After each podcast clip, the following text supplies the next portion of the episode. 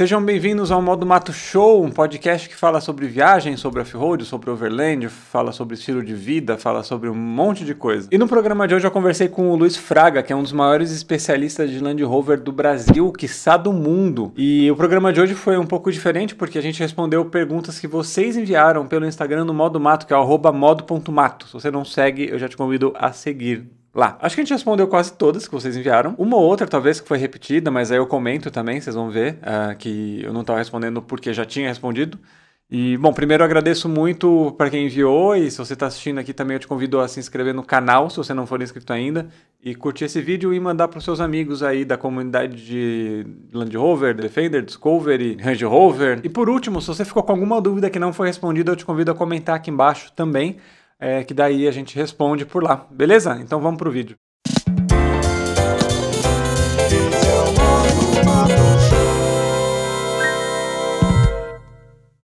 Luiz Fraga, obrigado por estar participando de novo aqui em mais um, um, podcast do Modo Mato. Tamo junto, é só chamar que eu tô dentro. É uma grande honra. eu sou facinho, facinho.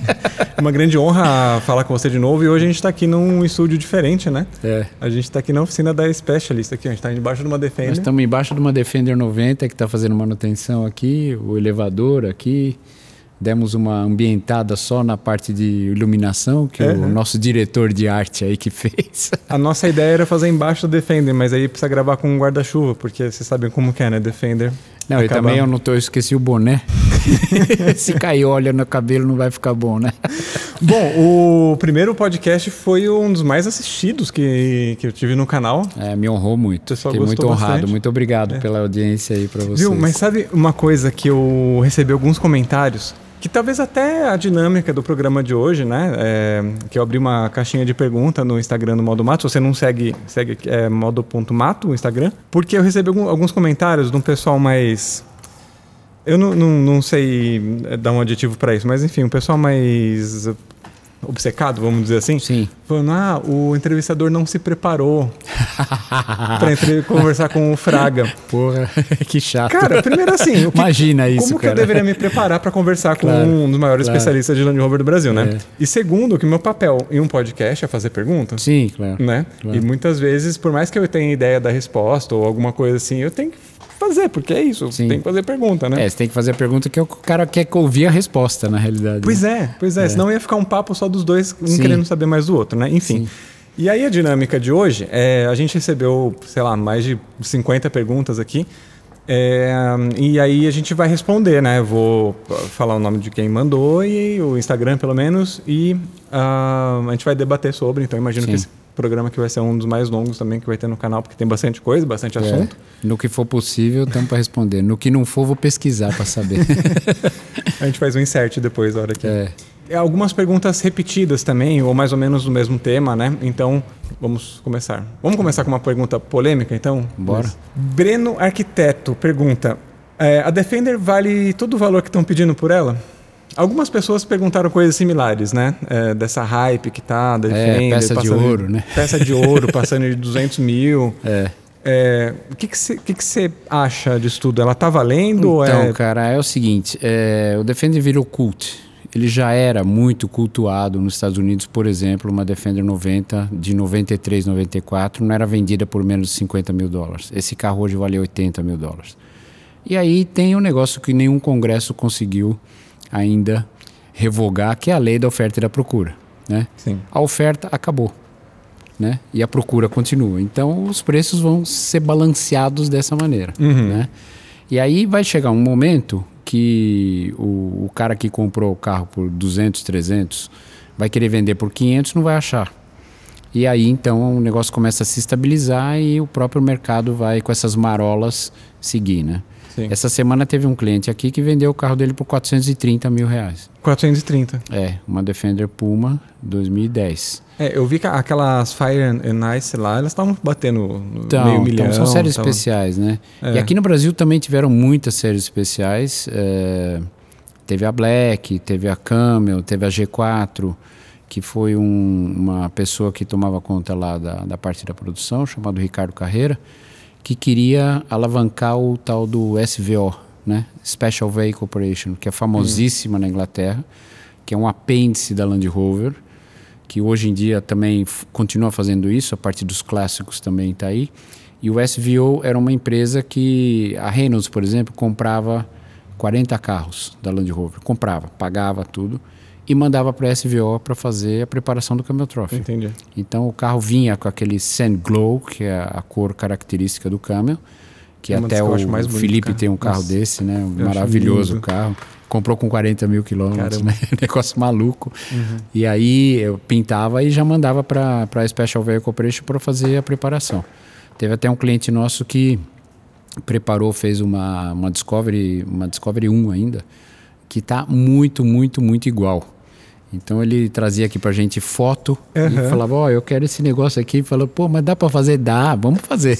É, teve uma vez, recentemente, que eu vim aqui, tinha acho que um, umas três ou quatro caracterizadas do, do Camel Trophy. Sim, sim. É, mas não é caracterizado, são séries especiais. Aquelas lá eram. É. é nós, nós juntamos mesmo. aqui outro. É, há um tempo atrás, tem até no nosso Instagram, quem quiser pesquisa, uma, uma linha de especiais. Então tinha duas G4, seis do Camel.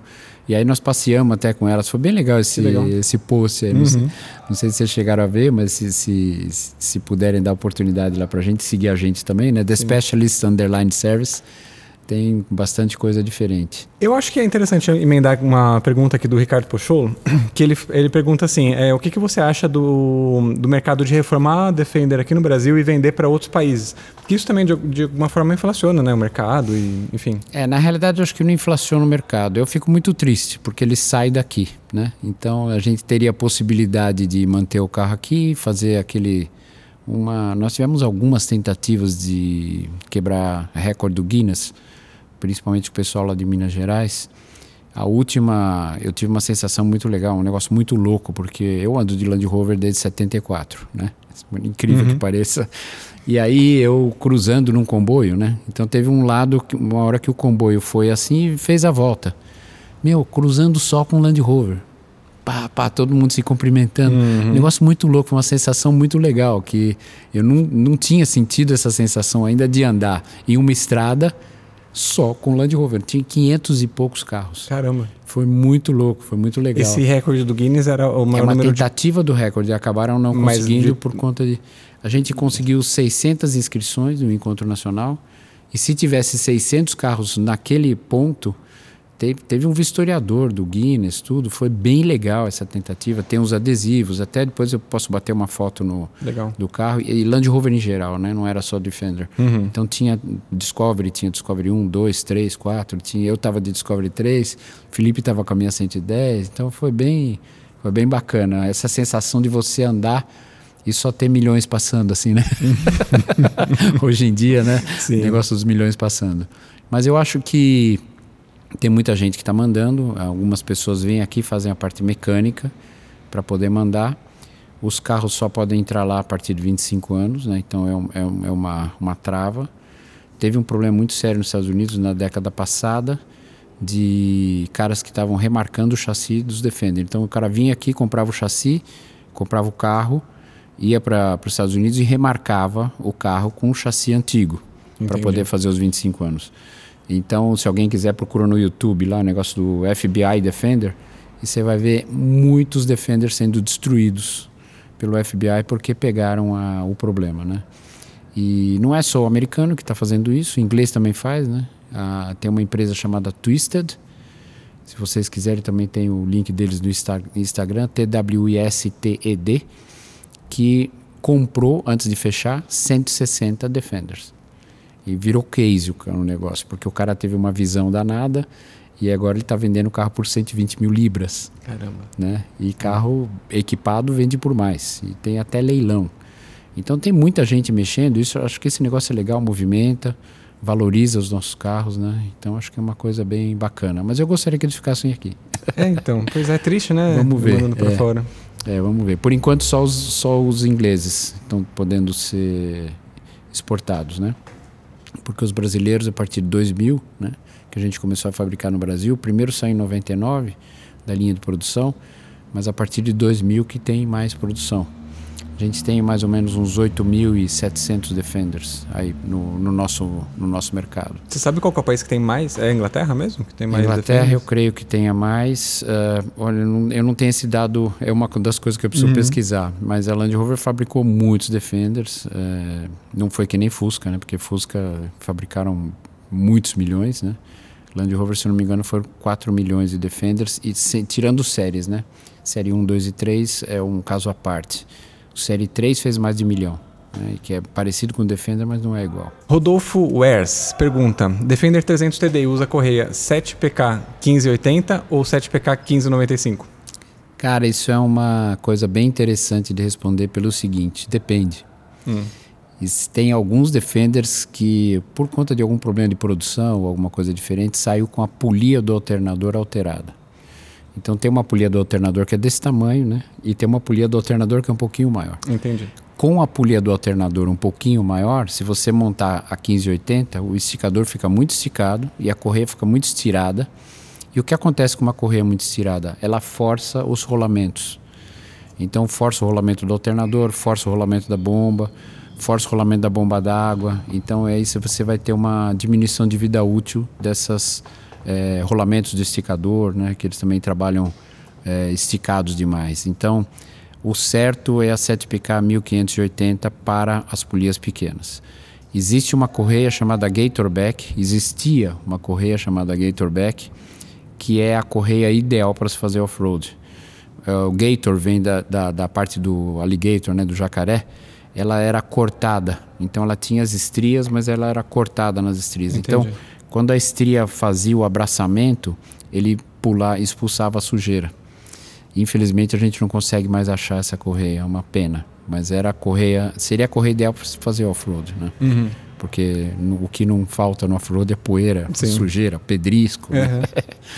É, fugindo um pouco agora do assunto de Land Rover de, e partindo mais para uma forma geral, assim, né? O uso de aditivo nos veículos a diesel devido ao biodiesel. É, experiências e orientações. Então o negócio está muito feio. Né? Aliás, e... vamos, vamos é, voltar um pouquinho, né? Qual é o problema do biodiesel no diesel? O problema do biodiesel no, diesel no diesel não é estritamente o biodiesel. Né? Ele é, o biodiesel é colocado no diesel para poder diminuir a nossa necessidade de diesel. Até que eu saiba, o, petróleo é dividido em três pedaços. Um terço vai para diesel, um terço vai para gasolina, um terço vai para outros produtos, tanto na parte alta da destilação quanto na parte baixa. Então, o alcatrão, o asfalto, isso aí é produto do diesel, do uhum. petróleo. E a nossa nosso consumo é errado. A gente consome muita coisa rodoviária. E a matriz de consumo é 53% de diesel. Então a conta não vai fechar. Sim. Você pega um barril, tira 33 de diesel, só que você usa 53 ou 52 ou alguma coisa assim. Então o que acontece? Falta diesel e sobra gasolina. E na gasolina a gente ainda coloca 28% de etanol. Uhum. Então aumenta mais a quantidade de gasolina. Então você tem que exportar gasolina e importar diesel. Né? E por isso se coloca um, um percentual do biodiesel. É, as últimas pesquisas que eu fiz sobre biodiesel para poder dar uma, uma palestra lá no, no no, no encontro que teve em Cabriúva, Cabriúva não, desculpa, São Roque, é, deu conta de que o biodiesel é muito testado até 10%. Nós já estamos com 12%. Sim. E até o final do governo, a tendência é colocar 15%, pelo que está me falando. O biodiesel vem com água. E um dos cânceres do diesel é a água. Uhum. Dentro da água vem uma parte biológica que não é mineral. Quer dizer, o diesel é um produto mineral. Então ele tem enxofre, tem um monte de coisa, mas não tem bicho lá dentro. O biológico tem bicho, tem fungo, tem um monte de coisa. Junto com a água, ele forma a borra, que é nada mais é do que material morto, é, aspas, né, cocô de fungo, esse tipo uhum. de coisa, que cria essas placas. Então, o que, que a gente tem que fazer? Nós temos que diminuir a partícula da água para tornar o diesel mais seguro para a gente poder usar. Né? É, a água, ela decanta, porque a água tem uma densidade muito maior que a do diesel, a água pesa 1. E da onde que o, o tanque puxa? Ele puxa de baixo. Né? Nós fizemos uma expedição aí com a Guará e usamos um diesel, um aditivo chamado Prime. A gente rodou 11.500 quilômetros. E para testar isso, eu chegou aqui, eu abri o sedimentador, o sedimentador estava, sabe, parecia que não tinha rodado 11.500 quilômetros. Uhum. E eu tenho sedimentadores aí que a gente pode mandar foto que assusta qualquer cristão. Né? E aí, por conta do biodiesel, a situação piora um pouco. Né? Agora, com esses aditivos, por exemplo, o Prime, existem diversos. É, a gente está vendendo, estamos recomendando aqui o Prime, porque foi um que eu testei. Né? Eu não gosto de fazer nada que eu não testo. Então eu tenho, por exemplo, o Felipe é meu piloto de teste, ele vai para Alphaville e volta todo dia. E ele tem um Freelander. Então uhum. eu quero testar a bandeja do Freelander, eu meço a bandeja toda, coloco no carro dele, depois de dois meses eu tiro, meço de novo e, e, aí eu consigo os resultados. É. é um jeito empírico de fazer, mas é um. É da um prática, jeito, né? É, pouca gente faz isso numa Sim. oficina, né? Então, aqui a gente tem uma frota grande de Land Rover da família. Uhum. Tá? Então isso responde a pergunta? Acredito que sim. Tá. É, o Prime, tá, a gente está recomendando usar 1 ml por litro. Tá? E aí tem um vídeo também no Instagram mostrando, a gente fez uma demonstração simples aqui, eu e o Carlos, que é o, o técnico lá da Prime, e a gente mostrou que ele deixa o diesel bem mais claro. É 1 ml por litro, então um se o tanque tem litro. 80 litros, 80 ml... Isso. É, toda vez que abastece? Coloca. Não, não toda vez que abastece. Você vai por 40, você põe 40 ml. Você vai por ah, 30. Não, mas toda ele tem um que... dosador, claro. né? Ah, toda vez que abastece. Não tem jeito de escapar. Sim. O meu carro, minha Discovery, melhorou muito com esse aditivo também. Ela até tinha um grilinho, que ela estava já com 190 mil quilômetros, ela tinha um grilinho quando ligava de manhã. A gente chama de castanholar. Sabe, castanhola uhum. espanhol. Ele faz um assim e parava. E aí eu sempre achei que fosse um problema de óleo, de encher tucho, etc. Né? Uma parte mais técnica. Mas aí eu comecei a usar o, esse aditivo e o castanholar parou. Então era um problema Entendi. no bico, uhum. não era um problema mecânico como eu estava querendo mexer em óleo, né, viscosidade de óleo, tudo, mas não era. É, tipo assim, o motor tá velho, Sim. vamos colocar uma, um olhinho mais grosso. Não precisou, né? Foi só começar a usar o aditivo que ele resolveu esse problema. Entendi. É, Varone Acessórios pergunta por que de vidro aberto a Defender empurra o calor nos joelhos? então, cara, esse negócio é meio complicado. Eu fiz uma vez uma viagem para provar isso. Fiz uma viagem para Foz do Iguaçu, eu rodei mil quilômetros com três dedos do vidro aberto e eu pus um termômetro diferencial. É um termômetro diferencial, um termômetro que tem dois pontos de tomada.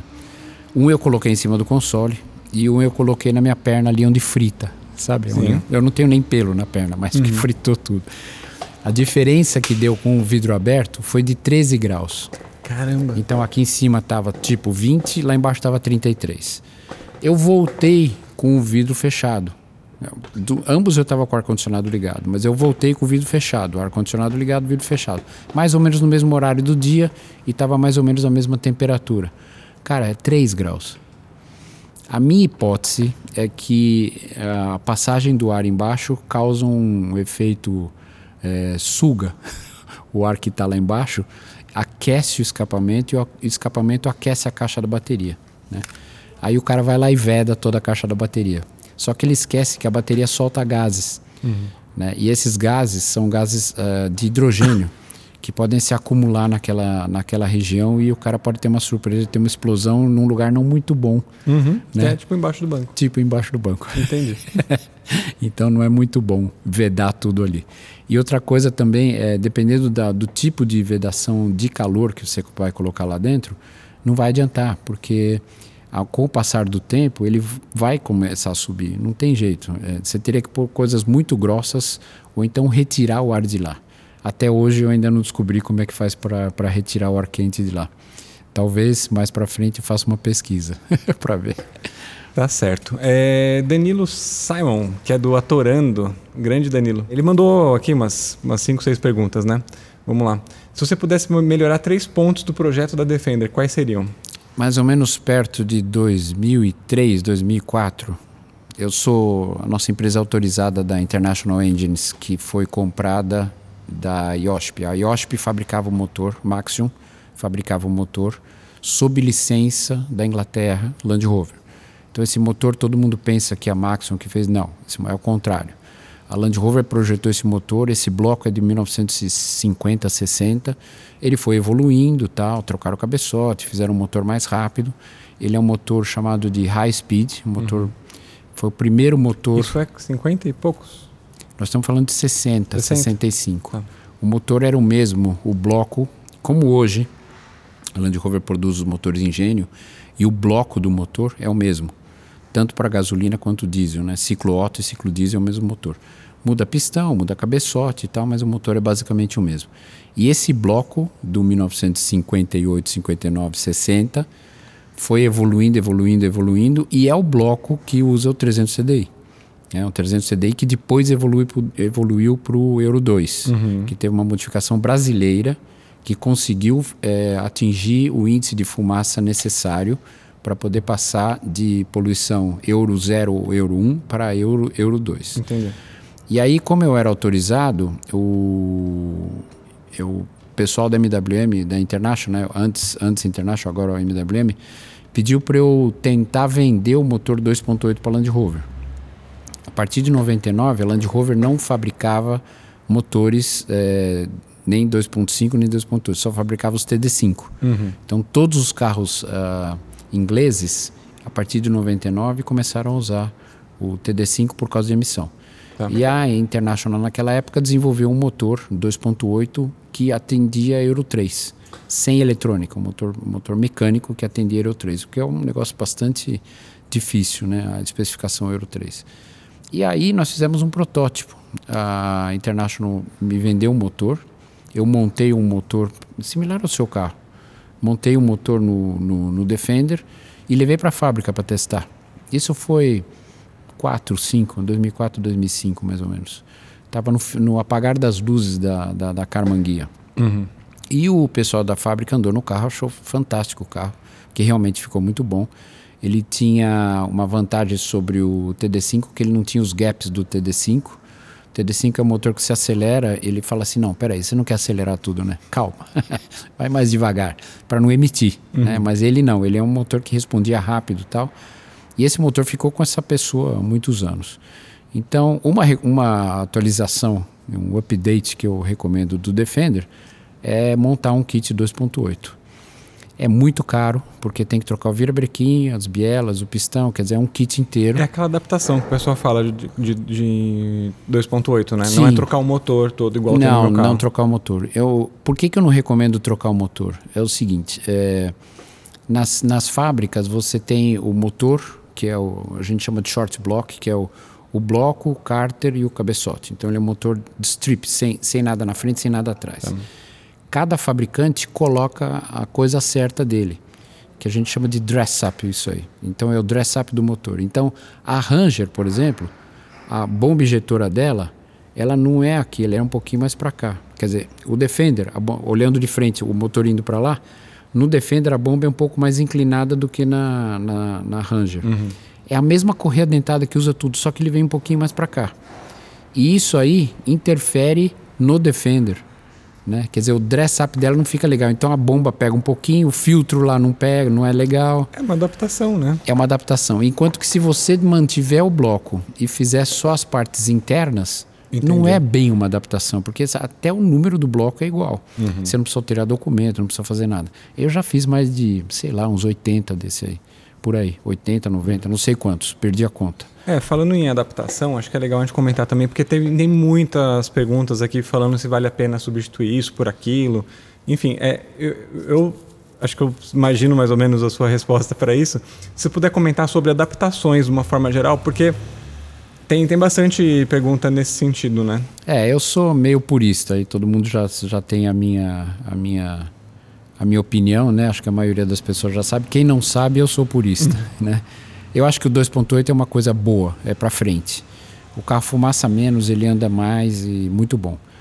O TGV, por exemplo, que é uma adaptação que muita gente perguntou aí, muita Sim. gente faz. Então o pessoal abria a bomba, né? não tinha problema de emissão nessa época, o pessoal abria a bomba e realmente a TGV dava uma sensação de direção melhor. Porque aquele gap de acelerar e ele responder era menor. Porque a TGV ela se comporta como uma turbina de menor tamanho sobe o giro rápido, aí ela aumenta a turbina. Então ela é uma turbina, como o próprio nome já diz, turbina de geometria variável. Então ele, ele varia através de umas palhetas, ele varia o tamanho da turbina. Uma turbina pequena, ela tem menos inércia. A rotação do rotor sobe bem rápido. Uma turbina grande tem mais vazão. Uhum. Então, na baixa rotação, uma turbina menor é melhor. E na alta rotação, uma turbina maior é melhor. Sim.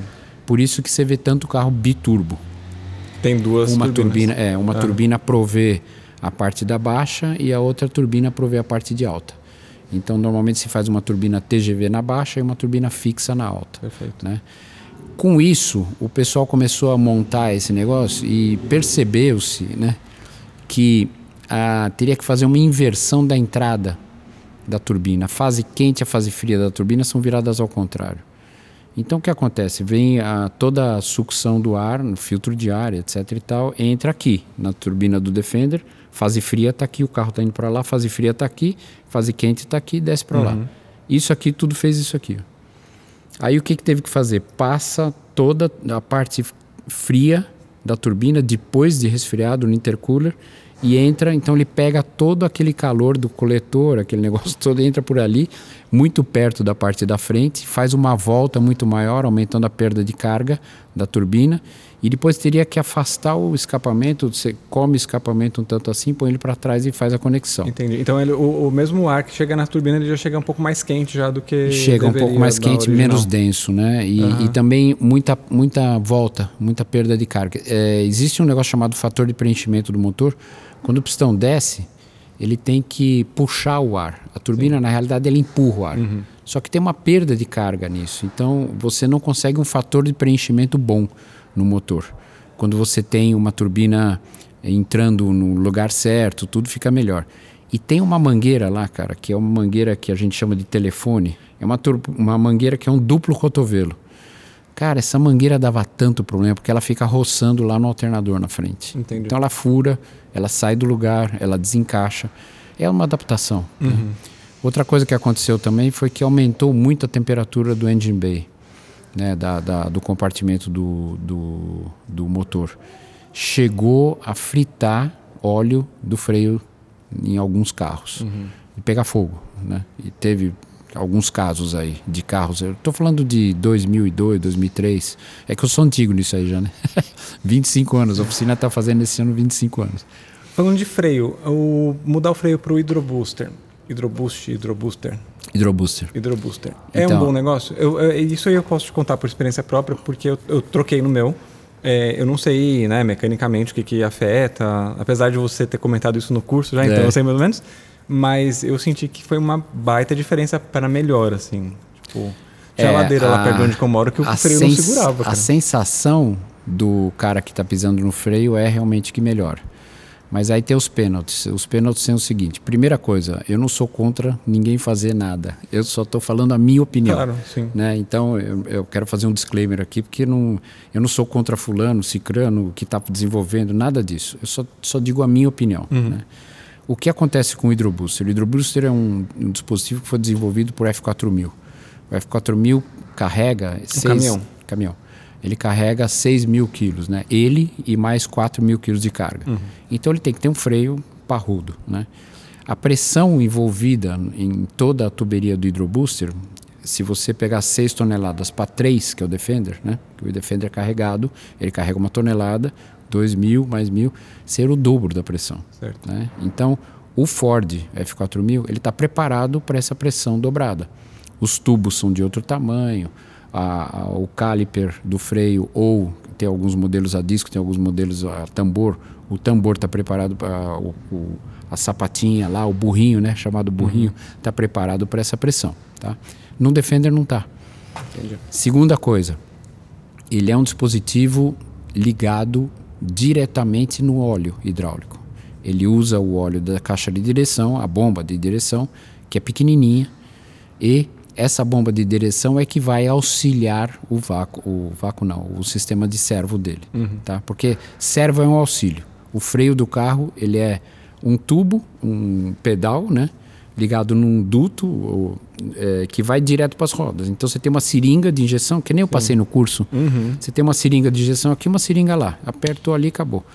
Para poder parar um carro de duas toneladas ou de três carregado, você tem que amplificar essa força, porque senão a força no pedal fica muito grande. Né? Você só tem dois jeitos de fazer isso. Ou você diminui um diâmetro e aumenta outro, e você mexe na, como se fosse uma gangorra. Uhum. Você põe o ponto de apoio aqui, você tem 50-50.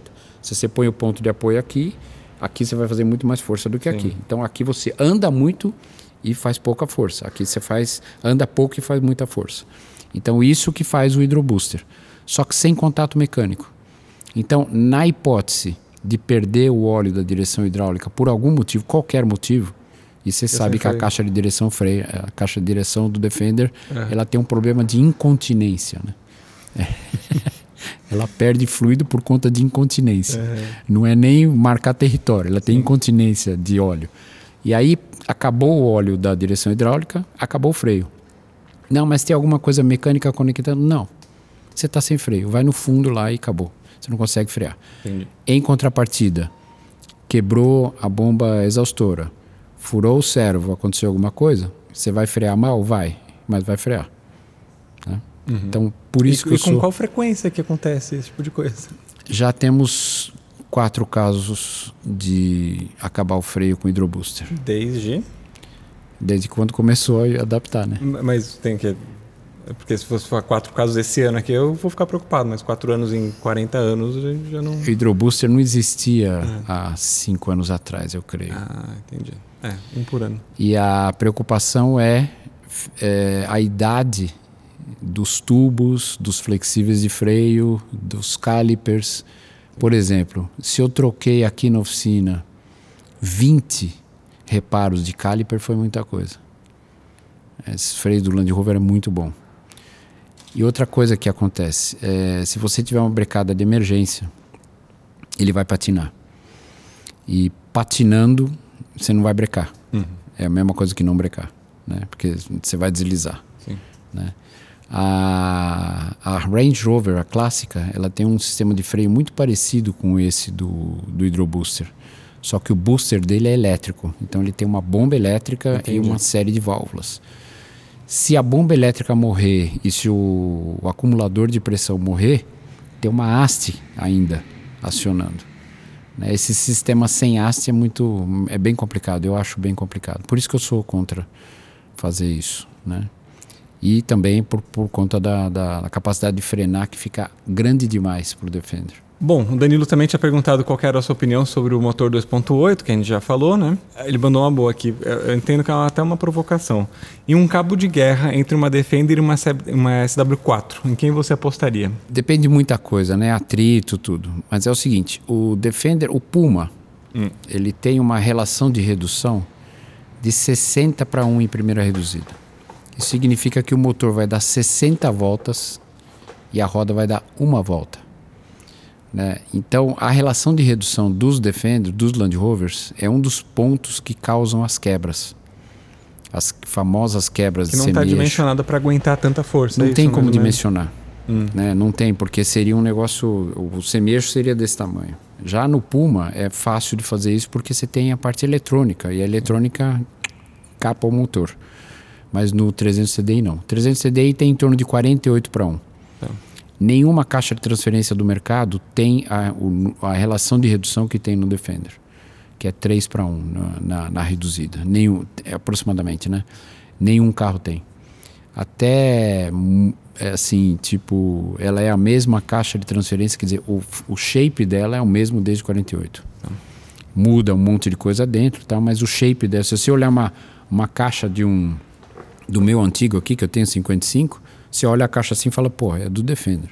Né? Não tem diferencial central, não tem um monte de coisa, mas o shape dela, eu acho que eles mantiveram a forma. Uhum. eu certo. acho que o Defender ganha. O Defender ganha. É, depende de um monte de coisas, atrito, claro. tudo, mas acho que o Defender ganha. Strafite Júnior, grande Strafite aí, um abraço para você também.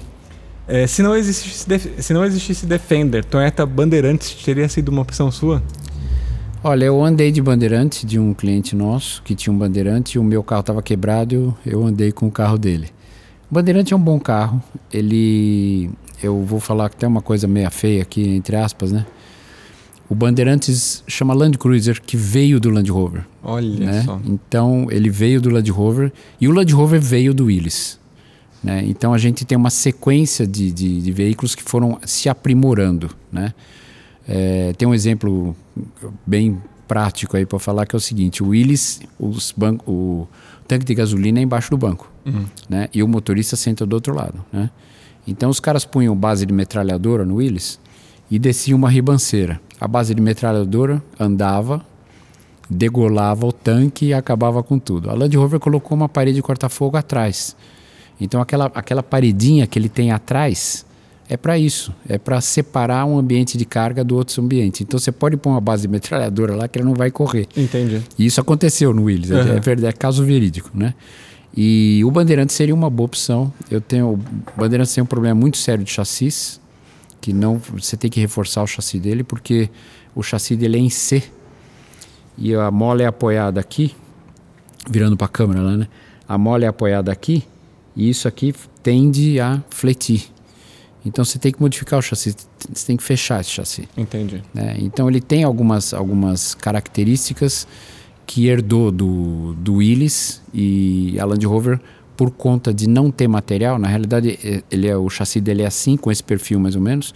O Land Rover é uma caixa fechada, porque a chapa é muito mais fina. Hum. E isso veio por causa da escassez de aço que tem na Inglaterra. Entendi. Na Inglaterra tem muito alumínio e pouco aço.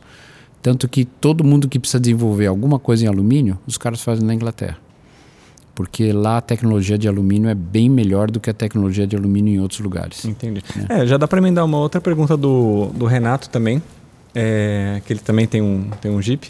Ele está perguntando qual é a relação histórica entre a Defender e o Jeep para o serviço militar e qual a influência de marca.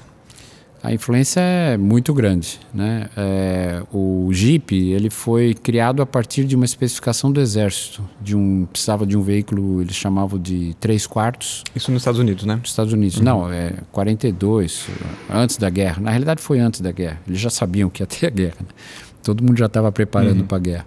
E aí eles geraram um carro e, e fizeram alguns protótipos. As grandes fizeram alguns protótipos e por incrível que pareça, quem ganhou essa competição, entre aspas, né, foi a Bantam, que era uma empresa desse tamanho.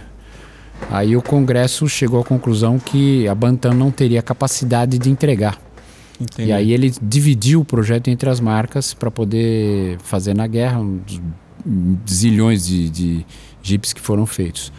Reza a lenda que o primeiro protótipo da Land Rover, que é o graal de todo Land Roverista viciado, que é o tal do center steering, né? que, que é um carro meio, meio, né? trator, né? que tinha direção no meio. É, até vai ter um passeio agora na, na, nos Estados Unidos que os caras vão levar um protótipo do center steering lá para alguém tentar andar com o carro, porque você senta no meio, é um trator, né? Na realidade não é um carro. Sim. E a intenção era exportar, porque sempre os irmãos Wilkes, eles, a Rover estava quebrada nessa época, então eles queriam exportar. Né? E o único jeito de salvar a Inglaterra era exportando. E eles conseguiram, né? Land Rover foi o primeiro carro a ser exportado para mais de 150 países. Hum. Né? E, eles tinham uma, uma rede de distribuição de peças que era gerenciada pela Caterpillar. E aqui no Brasil, quando eu, quando eu abri a concessionária, em 92, a, as peças da Land Rover ficavam dentro do pavilhão da Caterpillar. Hum. É muito engraçado, porque você ia lá, tinha um monte de peça de Land Rover num quadradinho, né? era fechado, num quadradinho, porque isso aí eu estou falando de 91, ainda antes de abrir a concessionária, eu estava fazendo ainda os, o, fazendo a venda, né, uhum. da, do meu nome para do meu nome da, e da concessionária que eu representava, que não era nem concessionária, era uma empresa de, de tratamento térmico na realidade. E aí, em 92, a gente ia visitar lá e pegar as peças. Era, a gente via catálogo, era na microficha, cara. A gente tinha um microficha desse tamanho. Parecia um assim, slide assim, né? Um slide de 0,0, uhum. né? Aí você ia lá, você olhava na microficha, eu tinha leitor de microficha, que as coisas de, né? 1900 e Guaraná com rolha, né? Isso do center steering, do, desse primeiro protótipo aí, a gente falou na primeira conversa, né? Sim. A gente comentou do projeto. Sim. Inclusive, a Lala, minha namorada, ela mandou uma pergunta, cadê a primeira conversa? Coloca o link. Então está aqui embaixo, aqui no, no, no, na descrição do vídeo, tem o link da primeira conversa, do primeiro podcast, né? Que a gente. É, conversou. não foi de perguntas, mas foi de bem. bem... Foi solto, mas foi um podcast bem, conversa, bem divertido. podcast bem divertido mesmo. O Rafa Parra, grande amigo também. qual o RPM saudável por uma expedição em um 300 TDI?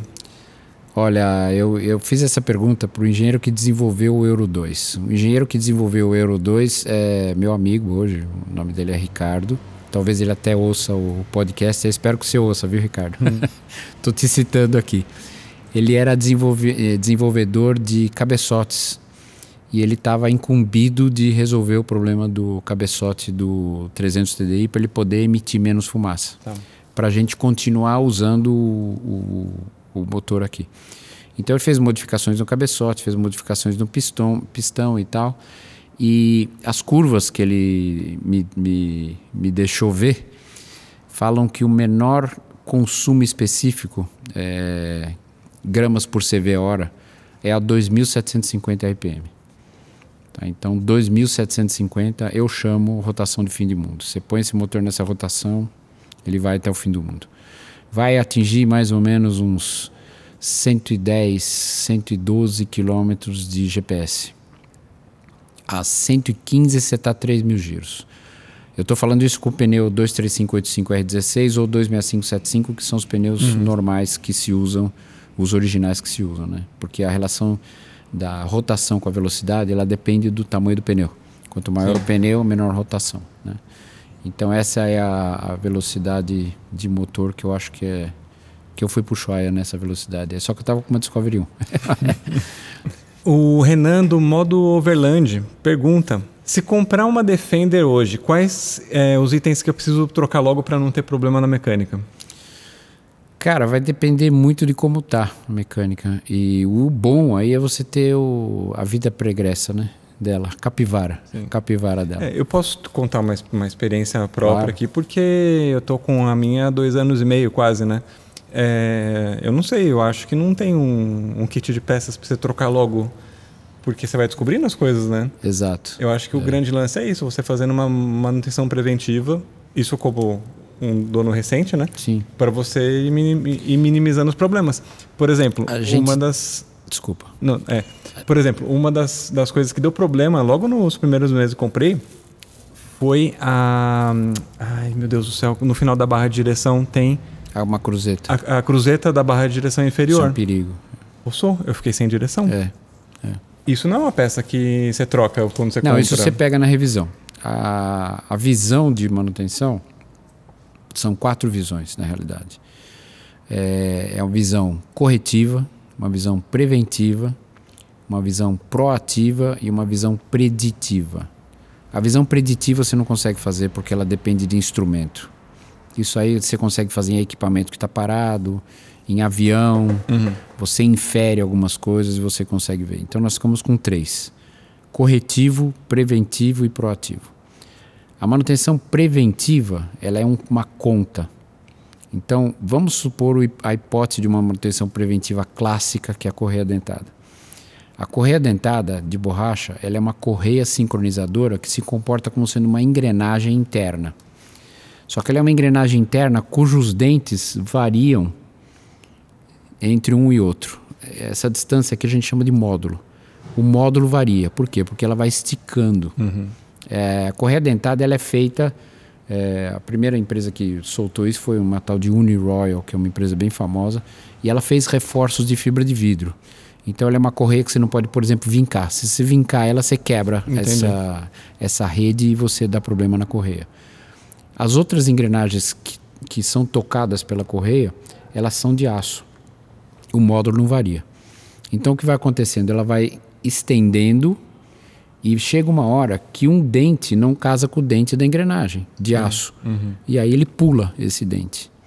Tá? Isso aí há o, o, risco sério de perder o sincronismo do motor. Quando o motor perde o sincronismo, ou seja, o comando de válvulas para, mas o, o virabrequim está embalado pela inércia do carro, o, o pistão toca a válvula. E aí quando fica o pistão marcado com, com as válvulas? Quando dá sorte ficar marcado. É. Quando não dá sorte, quebra a válvula, cai lá dentro, aí é um Esquece. strike total. Uhum. Né?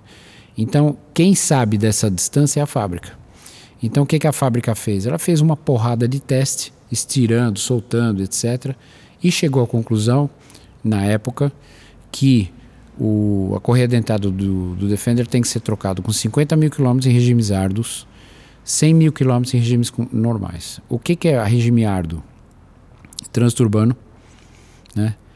estrada de terra, uhum. off-road, água e outros tipos de coisa que podem acontecer lá que são é, problemas mais corretivos do que preventivos. Né?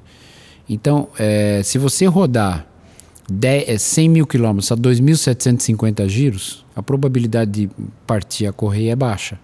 E tudo isso é probabilidade de falha, não Sim. é, né? Uhum. É, preto, exata, no branco, né? assim de, preto no é. branco, né? Escrito na pedra, que nem é. fala, né? E aí, se você está rodando no meio do caminho entre as duas, a gente costuma fazer na revisão de 70 mil. Sim.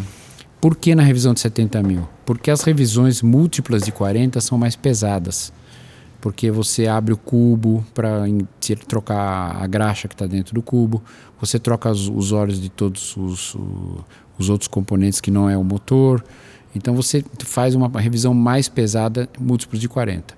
Para não sobrecarregar, faz com 70.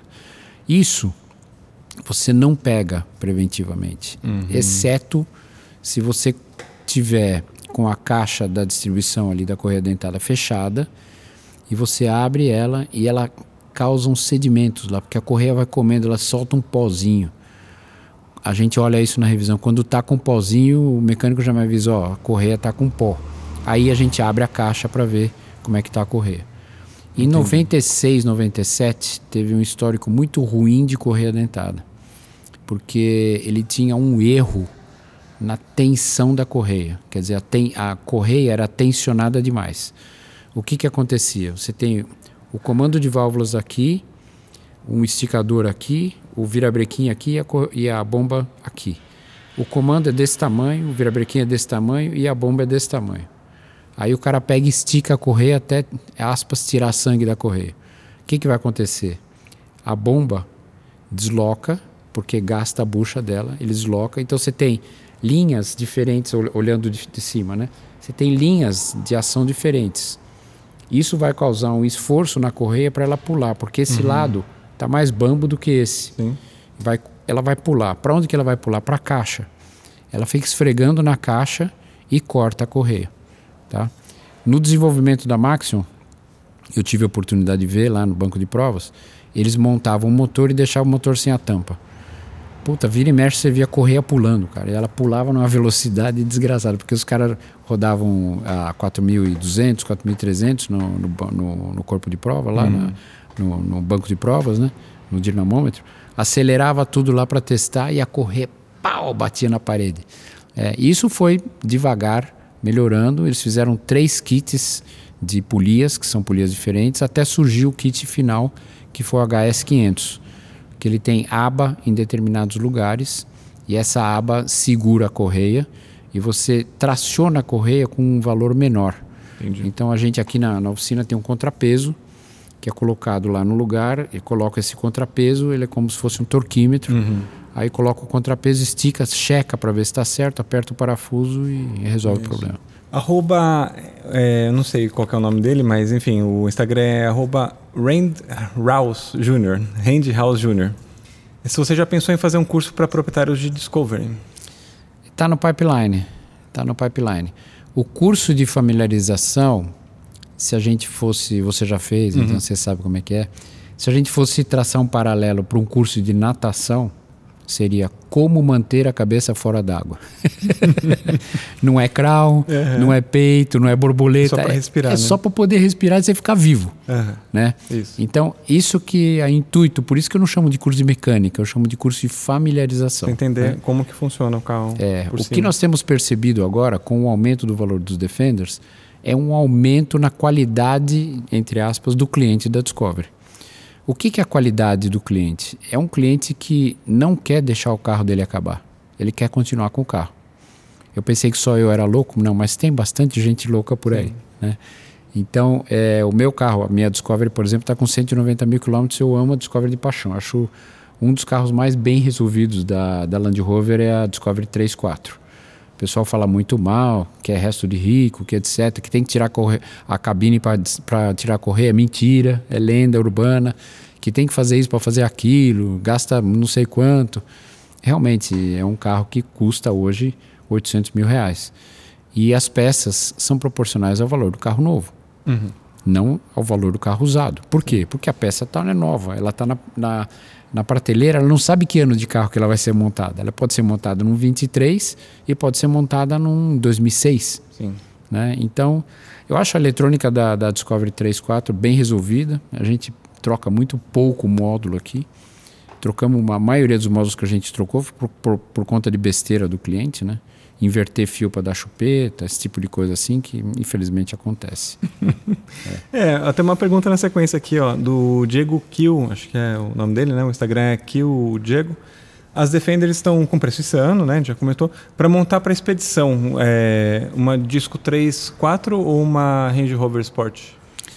Olha, a Range Rover Sport, o próprio nome diz, já é Sport, né? Então, essa categoria dos SUVs que foi, entre aspas, inaugurada pela Range Rover em 1970, ele é o, um, o ícone maior de SUV.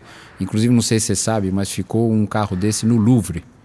Ficou exposto no Louvre por causa do design dele, design uhum. de função. E aí, é, eu brinco que a Discovery é mais o V do que S. E a Range Rover é mais S que o V. Então é o S maiúsculo e o V minúsculo. Uhum. Então ele é um carro mais é, apertadinho, você senta o, até o Felipe sempre fala que o banco da Discovery ele não gosta, porque o banco é mais solto. Hum. Por causa da velocidade, se não é um carro de velocidade, ele é um carro para você curtir, família, expedição tal, né? A parte de off-road dele é muito boa. Eu estou, inclusive, com a minha com os pneus AT aí. Cara, ela faz faz trilha bem, apesar de ela ser bem mais pesada que a Defender. Ela é 400 quilos mais pesada que a Defender. Caramba. Mas ela tem mais motor, né? Sim.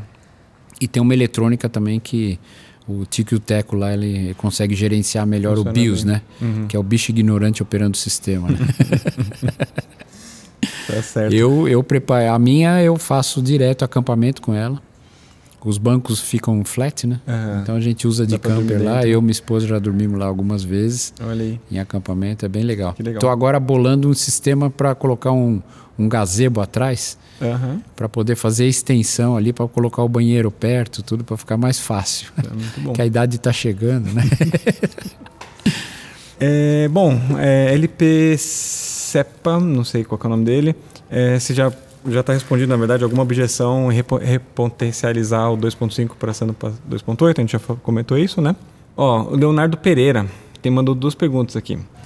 É, gostaria de saber qual o melhor tratamento anticorrosão para o chassi do, de 4x4, de forma geral, né? Então, aqui no Brasil não tem esse produto, mas chama wax oil. É uma cera. Na Inglaterra tem empresas especializadas em fazer isso. É meio misturado ao alcatrão com alguma coisa e os caras põem por dentro do chassi. Ah, por dentro. É. O Entendi. chassi tem uns furos, né? Uhum. Então ele entra com uma cobrinha lá. Eu já vi fazer. Ele entra com uma cobrinha. No YouTube tem isso aí. Ele entra com uma cobrinha lá e vai aspergindo e vai puxando a cobrinha. A cobrinha faz um shhh vai, vai aspergindo em tudo, né? E a outra pergunta dele foi: gostaria de saber qual foi o Defender mais, mais rodado que você já, já encontrou. Olha, eu já vi Defenders com mais de um milhão de quilômetros. É, tem o, o, Defender do André Pitkovski, né? Uhum. Que tá, fez 500 mil com um único Sim. dono. Mas eu já tenho Defenders, já, já vi Defenders com mais de um milhão de quilômetros, que inclusive teve que trocar o velocímetro porque passou 480, é desde zero, mesmo dono. Passou de 480 mil, o cara trocou e pôs um velocímetro novo, ele rodou mais 500 mil Caramba. no carro e o carro está vivo, está rodando ainda. Olha. É. Aliás, 75% da frota do Defender é viva, né? o que não acontece com os outros carros. Né? Por exemplo, o Toyota Bandeirante, ele é um carro muito bom, durável, o motor dele, o motor dele é conhecido por virar mais de um milhão de quilômetros, né? que é um motor de low speed e tal. Só que ele apodrece, né? E o Defender não apodrece. É muito raro você pegar. Aqui no Brasil, Defender com chassi podre só nas cidades litorâneas Sim, e se praia, o cara fizer né? muita brincadeira.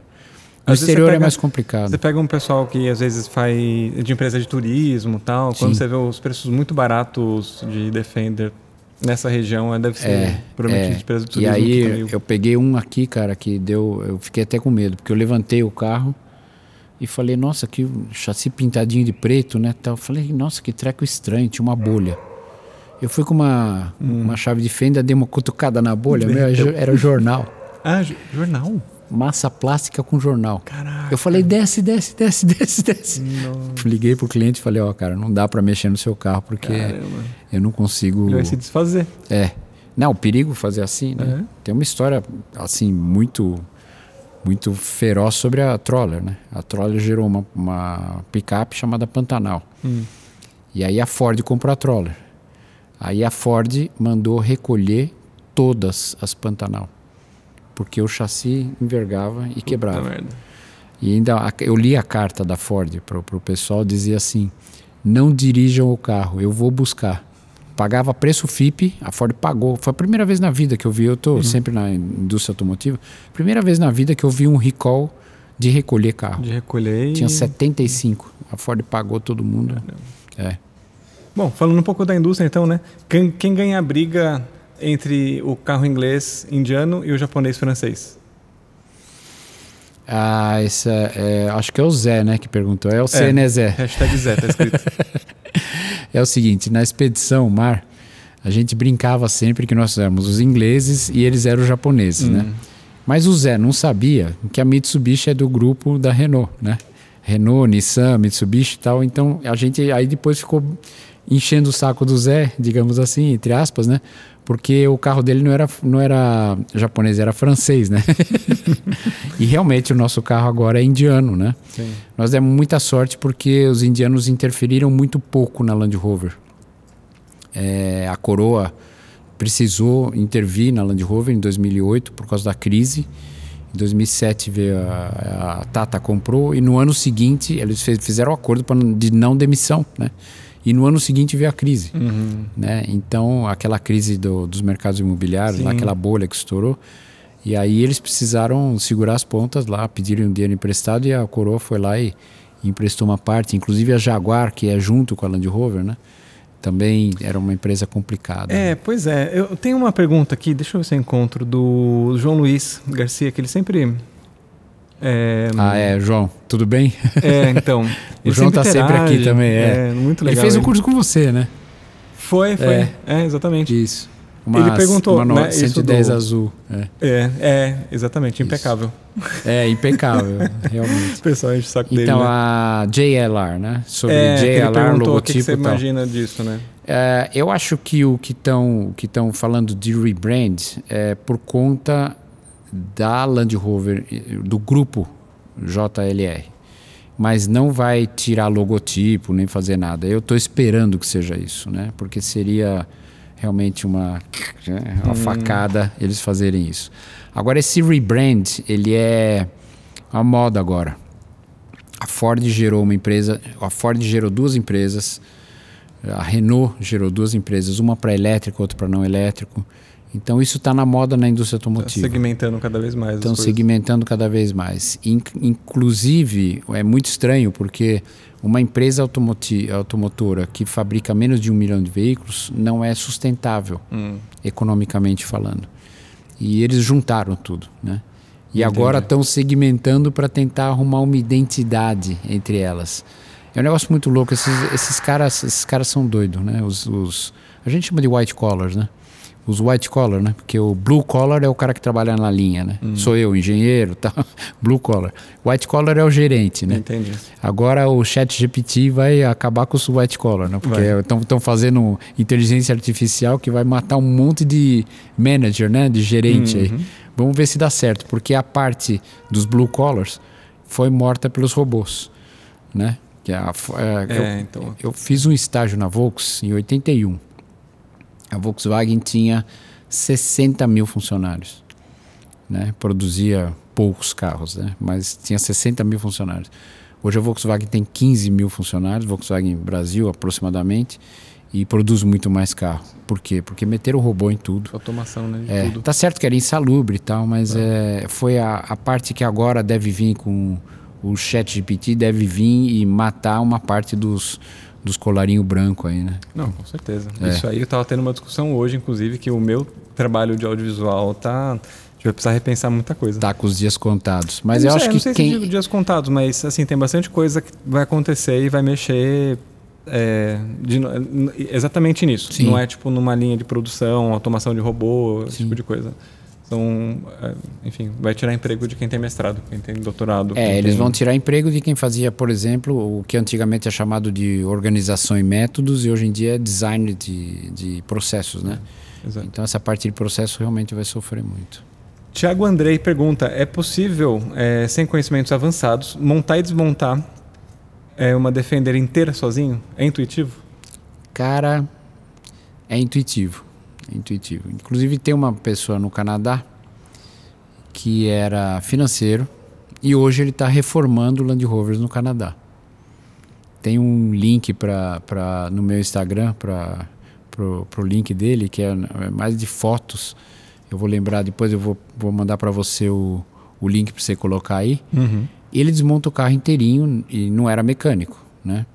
Agora, é óbvio que se você não souber soltar um parafuso sem quebrar e apertar um parafuso sem deixar solto, porque isso é a maior ciência. Meu pai sempre falava: você tem que aprender a soltar e apertar parafuso. A hora que você aprender a soltar e apertar parafuso, uhum. você está feito. Tem uma vez aqui, um, um, cliente teve um problema que ia trocar a pastilha. Uma coisa mais simples do mundo. Ele tinha uma porca segredo. E a porca segredo quebrou. Cara, nós ficamos dois dias para trocar a pastilha do carro. né? Dois dias. Uhum. Porque eu não queria estragar o, a roda dele, então teve que fazer um tipo de um furo um específico, tá, tá, tá, soldar não sei o que lá. No fim, depois de dois dias, o cara, ah, ainda bem que conseguiram trocar a pastilha. Né? Tudo isso por causa de roubo de roda. Né? Então, é, é complicado, bastante complicado. Bom, Thiago, se você for desmontar e montar a sua, você me chama que daí eu aprendo com a sua, certo? É, também, também tem um negócio que é, é hoje em dia é muito mais fácil, né? Que nem eu, quando eu estudei engenharia, não existia internet. Quando eu fiz o mestrado, cara, eu tive um problema numa integral dupla lá de não sei o que lá, eu entrei na internet integral dupla, pô, veio 10 aulas. Sim. Então, não sei é, desmontar hoje o no, no, no chat GPT, você, como desmontar não sei o que. O manual, o manual ajuda muito. É. Né? O manual ajuda muito. Sim. Mas ele não é um carro complexo. Né? O que acontece é que pra, pra, a gente se especializou primeiro no Defender, depois nos, nos, mais modernos, porque, como eu falei, o Defender tem perto de 9 mil, os mais modernos têm perto de 90. Então você não pode ter uma oficina de produção que não, que não, né, que feche os claro, olhos. Para uma parte grande do mercado, principalmente sendo uma monomarca. É. Até hoje uma pessoa perguntou, mas, pô, mas se o cara tiver um Volvo, você não atende? O, tem um Land Rover e um Volvo, você não atende? Eu falei, não consigo atender. Eu não tenho a máquina do Volvo, eu não tenho o conhecimento, não dá certo. É. Agora, talvez Jaguar, mas uh, a gente não tem como atender o BM. Não tem, não dá, né? Aí, é, bom, a gente já está nesse assunto, né? O, jo, o João Soter, Soter é, ele pergunta assim, por que, que um carro considerado de mecânica tão simples quanto a Defender é, precisa de uma mecânica tão especializada? Não é contraditório isso? É bastante contraditório, mas eu vou te dar um exemplo. Né? Você vai no posto para trocar óleo do câmbio do Defender. O câmbio do Defender ele tem a parte da caixa seca, uhum. a parte do câmbio. Aqui segue a caixa de transferência. Né? Caixa de transferência tem um óleo, é um EP. Caixa de câmbio tem outro óleo, é o MTF. Sim. Quando você vai trocar o óleo, no frentista vai falar: doutor, puseram o óleo errado na caixa de câmbio. Puseram um óleo de câmbio automático na sua caixa. E realmente o Defender usa óleo de automático. Tem até um óleo específico para ele que chama MTF Manual Transmission Fluid. Mas você pode usar o ATF, que é Automatic Transmission Fluid. Porra, então é um óleo de caixa automática. Só que o câmbio é manual. Aí Esse sabe MTF que você faz? É o da, aquele da Honda, não? É o da Honda. Ah. É. Aí sabe o que, você, sabe o que o cara faz? Ele pega o óleo da caixa de transferência e coloca no câmbio. Você roda 150 km, funde o câmbio. Porque esse câmbio é lubrificado com bomba. Uhum. Então é um outro sistema. Né? Então ele é simples, mas desde que você saiba o que você está fazendo. É simples, mas tem muito detalhe. Muito é detalhe. Muito detalhe. É que meu, meu sogro tinha uma, uma coisa boa para isso, isso. Ele começou a mexer no Excel, tinha 80 e poucos anos, começou a mexer no Excel e falou, puxa, o computador é bem simples, né? Eu falei, é, é simples, você faz assim, assim, assim. Então, são 1 milhão 350 mil coisas simples. Você tem que saber 1 milhão 350 mil coisas simples para é. poder se dar bem Sim. no computador. É mais ou menos parecido com isso aí. É, o Cláudio pergunta, é, Cláudio L. Rodrigues pergunta, é verdade que o dono da Defender fica careca como o Igor está ficando? Ó, oh, ele não tá careca não, hein? Não, tô passando minoxidil aqui, ó. A Kirkland tá patrocinando esse vídeo. Bom, eu, eu fiquei careca, né? Ó, eu fiquei careca. Mas é o seguinte, é, eu acho que é, você tem que levar as coisas não muito a sério com relação ao Defender, né? Então, a primeira coisa que eu sempre digo, eu sempre falo para quem quer comprar um Defender os pontos ruins do Defender. Porque os pontos bons do Defender, o cara já sabe. Ele já vem com isso, Uhum. né? Cai naquele negócio dos quatro, das quatro áreas de conhecimento, né? Você sabe que sabe, você sabe que não sabe, você não sabe que você sabe e você não sabe que você não sabe. Essa parte do quarto aí, não sabe o que não sabe, só vai saber quando você for apresentado para o assunto.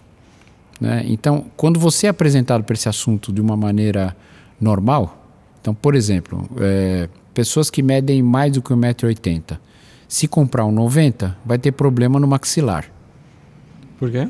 porque o joelho incomoda o maxilar.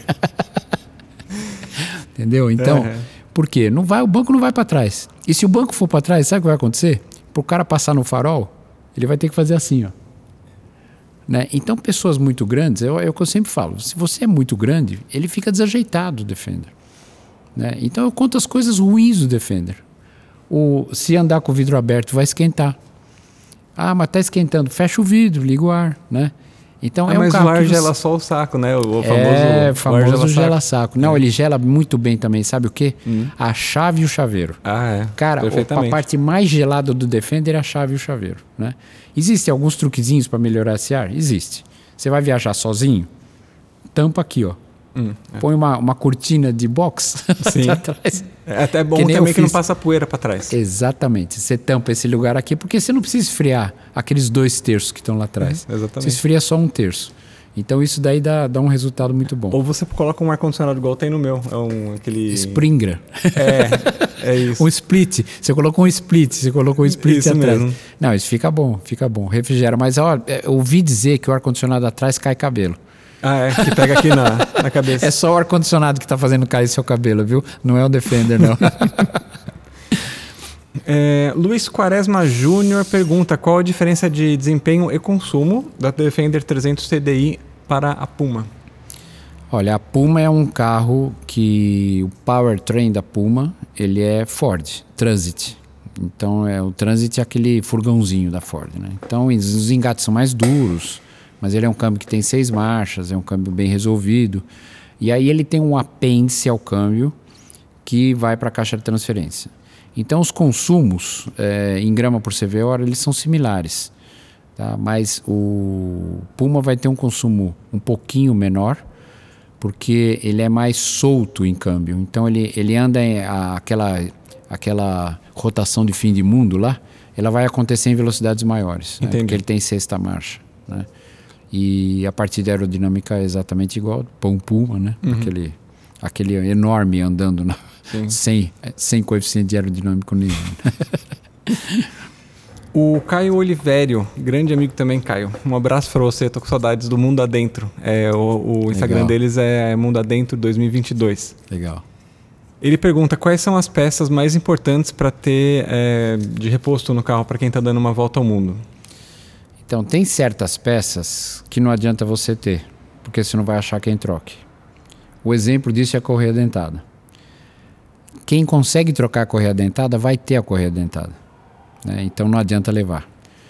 É... uma coisa que você consegue trocar sozinho na estrada, O do it quebrar isso. yourself é complicado, Tá. bem complicado. Ele precisa estar num lugar bom para trocar. né? Eu vou dar um exemplo simples. É, muitos anos atrás, eu e o Felipe tínhamos que fazer um tratamento em Montevidéu. Eu ia fazer um tratamento com ele em Montevidéu. Não tinha passagem de avião. Falei, pô, vamos de carro. Eu tinha acabado de reformar a minha Discovery 1, Rômulo, que é aquela frente antiga, e o motor 200 TDI. E por um capricho eu troquei a bomba d'água desse carro. Né? Troquei a bomba d'água, pus uma bomba d'água nova, comprei na concessionária, pus a bomba, montei e tal. Quando eu cheguei em Porto Alegre, a bomba começou a vazar. Vazava muita água. Como é que eu percebi? Eu tinha um sensor de nível já nessa época, né? Não, não, não sou trouxa, né? Tem que ter o sensor de nível. Começou a acender, aí eu peguei uma, eu tenho uma geladeira Coleman de 48 litros, eu enchi 48 litros de água. E aí a cada X, eu não tinha opção de voltar, que eu já estava em Porto Alegre. A cada X quilômetros eu parava, abastecia, andava e nós fomos direto. São Paulo, Montevideo. Hum. Não paramos, paramos para comer e para encher o reservatório. Fizemos lá o tratamento com o Felipe e isso era no carnaval. Chegou na segunda-feira de carnaval, falei, vou comprar uma bomba, vou ver se eu acho uma bomba. E eu andava com uma. Você lembra das Palme? Não. US Robotics? Não. Era uma. Não, você nunca teve Palme. Ah, o Palme, sim, sim, lembro. Palme lembro. Top, é. é. Sim, Palme e eu top. tinha um Palme eh, que tinha um Excel com todos as, uh, os códigos. Eu certo. sempre carrego, carregava isso comigo. Hoje em dia não precisa mais. E aí eu achei o código, entrei numa loja de autopeças, falei, você tem a bomba tal? O cara falou, tenho. Só que é uma bomba italiana. Eu falei, putz, cara, uma bomba italiana. Eu pus o original, vazou. Falei, me dá duas. Me dá duas bombas. O cara pegou, me deu duas bombas, comprei o fluido e tal. Eu não troquei a bomba, não fui eu que troquei a bomba. Eu levei numa oficina para trocar a bomba. Hum. Por quê? O fluido vazava no chão, eu vou deixar vazando no chão, um negócio que é né, um problema para o meio ambiente. Aqui a gente tem maior cuidado com Sim. isso. Eu tinha já esse cuidado nessa época. Segundo, o cara tem todas as ferramentas, eu, tinha, eu ia ter que adaptar a ferramenta. Eu fiquei olhando o cara trocar, né? Então, tem certas coisas, por exemplo, a bomba d'água eu levaria. Nós levamos para a expedição que a gente fez com a Guará. A gente levou bomba, a gente alternador eu levo sempre. Bomba de vácuo eu levo sempre, porque ela explode de um jeito assim do nada, ela explode e dá problema. Uhum. Né? É, filtros, né? Obviamente porque você pode ter um acidente com o filtro, né? E aí pôr um diesel contaminado, alguma coisa. O aditivo, né? A gente leva porque ele te salva de uma roubada. No Atacama, a gente chegou a comprar diesel de tambor. O cara vinha assim no tambor, colocava hum. assim. Então é, é complicado. Né? Você imagina a qualidade desse. sem controle de qualidade uhum. nenhuma. Não, né? imagina, se aqui na Marquês São Vicente, não sei se você vai lembrar, eu coloquei combustível que você tirou uma amostra e derreteu o copo que tinha solvente no. É. Imagina, é. né? É, o outro lá devia ter sujeira e água, né? É. Não, não tinha é, contaminação brasileira, entre aspas, que os caras estão misturando tudo no diesel agora, né? Então eu levaria essas correias, né? A correia você pode até pegar uma correia que você trocou numa revisão e que ela estava não atendendo porque ela estava um pouco esticada demais, tipo assim, 7PK 1858, uhum. né? Ela estava cantando porque ela estava muito esticada. Você pega essa correia, deixa embaixo do banco, lembra de onde você tem, você deixou, né? E aí você pode fazer isso. Agora, alternador é eu ando sempre com. Expedição longa, alternador, a gente sempre anda com. É isso Nessa também... expedição, inclusive de 11.500 quilômetros que a gente fez, foram quatro Land Rovers que a gente preparou. O meu e mais três. Tivemos um problema num Puma de perda de água. Então, a cada 500 quilômetros, mais ou menos, tinha que pôr 250 ml de fluido nele. Ele sumiu o fluido. No fim, descobriu-se que era um problema no cabeçote. Foi resolvido. O meu carro não teve problema nenhum. A Discovery 4, que a gente também cuidou, não teve problema nenhum e o Defender do João, que é o, o, também cliente nosso que tem uma Defender igual a minha, uma 110 do mesmo ano da minha, 2005, uhum. também não teve problema nenhum. Entendi. Acho que talvez tenha sido porque a gente levou muita peça.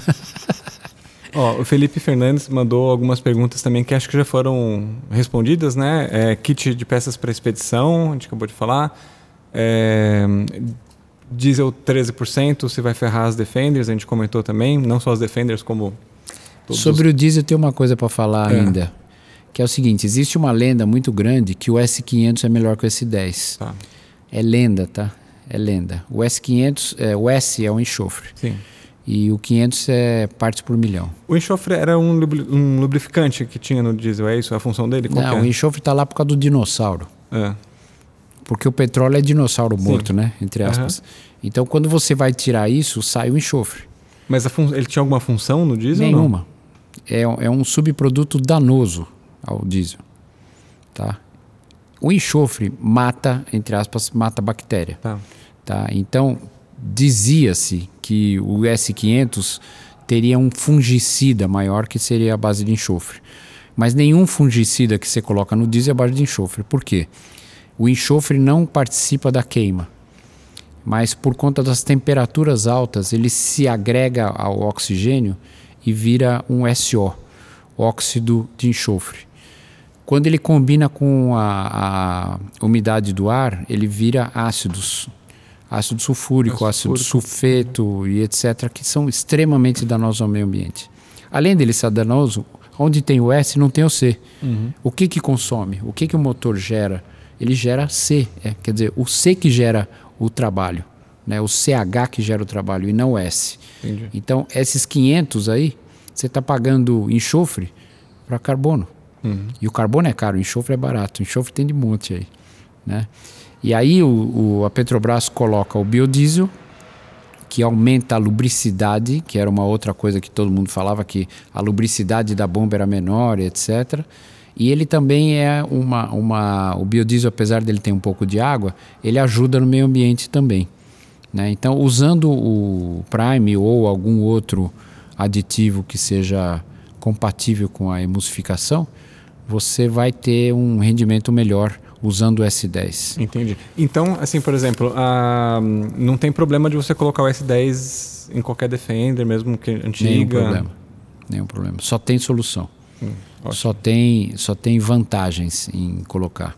E outra, né, tem uma vantagem adicional, que a Petrobras e todas as outras distribuidoras obrigaram os postos a trocar os tanques os tanques de 40 anos, 50 anos já estavam tudo podre, uhum. né? E aí os caras obrigaram a trocar. Então, além de tudo, você vai ter um tanque mais limpo e, consequentemente, um diesel mais limpo. Entendi. Né? Bruna Timóteo, ela é, veio com essa pergunta para mim outro dia, que é uma amiga também. É mito ou verdade que elas têm peça de ouro? Você já ouviu falar nesse, nesse mito? É, esse mito é o seguinte: é, todo carro premium é, tem peça que custa caro. Tem uma explicação plausível sobre isso, não sei se vai ser plausível para todo mundo, mas é, é, a explicação que eu consigo encontrar, que é o seguinte, é, em 2016, 2000 e, desculpa, vamos um pouquinho antes, em 2005, a Land Rover desenvolveu a Discovery. A Discovery tinha seis marchas quando ela foi lançada. O Corolla 2005 tem três mais overdrive. Então, bilhões de caixas de três marchas mais overdrive foram fabricadas e poucas caixas com seis marchas foram fabricadas. Quando você fabrica pouco, pouca quantidade, é, a confiabilidade não é tão grande. Na realidade, a confiabilidade ela pode ser grande, mas é um percentual maior de caixas que você vai pegar com problema. Né? Então, Além do que, tem o custo do desenvolvimento. Uhum. Que a ZF, por exemplo, que fabrica uma caixa de três marchas, fabrica uma caixa de seis marchas, você pode ver que é diferente. Hoje em dia, tem um monte de carro de nove marchas. Sim. Mas a Land Rover lançou em 2015 a, o câmbio de nove marchas. E os outros carros vão acompanhando. Então, quem desenvolveu? As, a Land Rover vem, as marcas premium, vem com uma demanda para o fornecedor. O fornecedor fala: ah, isso aqui dá para fazer, mas vai custar tanto. Aí o cara fala, beleza, por quê? Porque meu carro tem peça de ouro. Então essa é a peça de ouro. Né? É o desenvolvimento, é aquilo que você anda no carro, você não sabe o que, que é, mas o carro é gostoso de andar. É uma Defender. A Defender tem uma, uma solução muito boa com relação à, parte de estabilidade. Os bancos são. Os bancos, eu não sei se você já reparou isso, mas o banco dianteiro é aqui, o traseiro é um pouquinho mais alto. Ah, é? Que é para o cara poder enxergar. Sim. Aquela é Alpine Window, sabe para que, que é? Para não dar enjoo. Aquela Nos caras Alpine Window, é, aquela janela. É, para o cara não chamar Alpine Window, por, por causa dos Alpes mesmo. Para o cara de trás poder enxergar para cima. Né? Então, isso, isso é um negócio pensado. Eu isso achei custa. que era para conseguir enxergar assim o safari, passando a girafa. Também, mas isso custa, né? Tem uma claridade a mais no carro, tal, né? Então isso custa. O desenvolvimento custa, o design custa. Claro. Né? Indo para o outro lado agora das peças de ouro, o Danilo, do Atorando, mandou é, duas perguntas que são, são legais aqui também. Primeiro, qual que é a pior gambiarra que você já viu numa Defender? E se você já encontrou alguma Defender que você falou, essa não tem jeito, é só colocando fogo nela para resolver.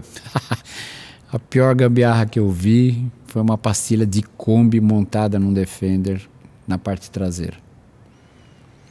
O cara limou a pastilha, lixou a pastilha, esmerilhou a pastilha e montou a pastilha. Só um freio, né? Só o freio do carro. Só. E é um freio, né, que é para um carro de duas toneladas e a, a, Kombi carregada dava duas toneladas. Assim. Na frente, ele pegou uma pastilha dianteira da Kombi e colocou atrás do Defender. Beleza. E, eu já tive carros aqui que eu falei pro cara, esse carro vale 50 e você vai gastar 70 para reformar. O cara decidiu reformar, né? Mesmo porque agora os carros valem 200, então ele até que fez um bom investimento. Pô. Mas é, eu acho que não tem nenhum que tem que pôr fogo. O único que eu, que eu condenei mesmo foi o, e só passou um aqui. Foi o carro que estava ele estava muito instruído, né? Ele lia o jornal dentro do chassi. aquele ah, aquele, aquele caso, é, aquele caso de envergar. Porque quando é estrutural assim de chassi, é, tem empresas que ah, consertam isso, né? Mas eu não sei até que ponto fica bom. Né? Existem chassis importados, você pode importar um chassi e trazer. Eu fui na. Eu conheço todos, as, todos os fornecedores ingleses, né? E eu fui na Brit Part uma vez e eu vi chassi empilhado, galvanizado, empilhado, sei lá, 50 chassis. É, lá é muito mais fácil fazer Sim. isso, né? E a parte burocrática também é muito mais fácil. Ah, imagina também o custo para você importar um chassi, né? É, é mais fácil comprar uma Defender nova. Talvez. Exatamente, exatamente. O Instagram Pedra e Fé Pedra e Ferro pergunta é, o que você acha do lift e alargador em carros off-road, alterando a originalidade do carro. É, o lift no Defender, em todos os carros de eixo rígido, o lift não ajuda muita coisa, porque a altura livre do solo é o único jeito de se levantar é colocando pneu alto. Quando você coloca pneu alto, você tem problema de desempenho, uhum. porque o carro vai ficar mais longo. Então você põe o, o Defender foi feito para usar pneu 32. Você coloca o pneu 35, é mais ou menos a medida do 23585. Você coloca o pneu 33, já fica difícil de ele andar. Você vai pegar uma ladeirona, tem que pôr reduzida. Né? E aí, o que acontece com o lift? Quando você, você tem aqui a massa não suspensa, que são os eixos, e você tem a carroceria aqui, tá? Eu vou falar só sobre o diferencial dianteiro. Quando você levanta o carro, o diferencial dianteiro faz assim. Você altera a geometria do kingpin, do pino mestre, que é onde vai o munhão, você altera ele para trás. Sabe o que acontece? Você perde o que a gente chama de self-aligning torque. O carro não se autoalinha. Uma das coisas bem legais do carro é se autoalinhar. Então você imagina o seguinte: você está andando na rua, faz uma curva de quarteirão, solta o volante e ele não volta. Esse é o problema.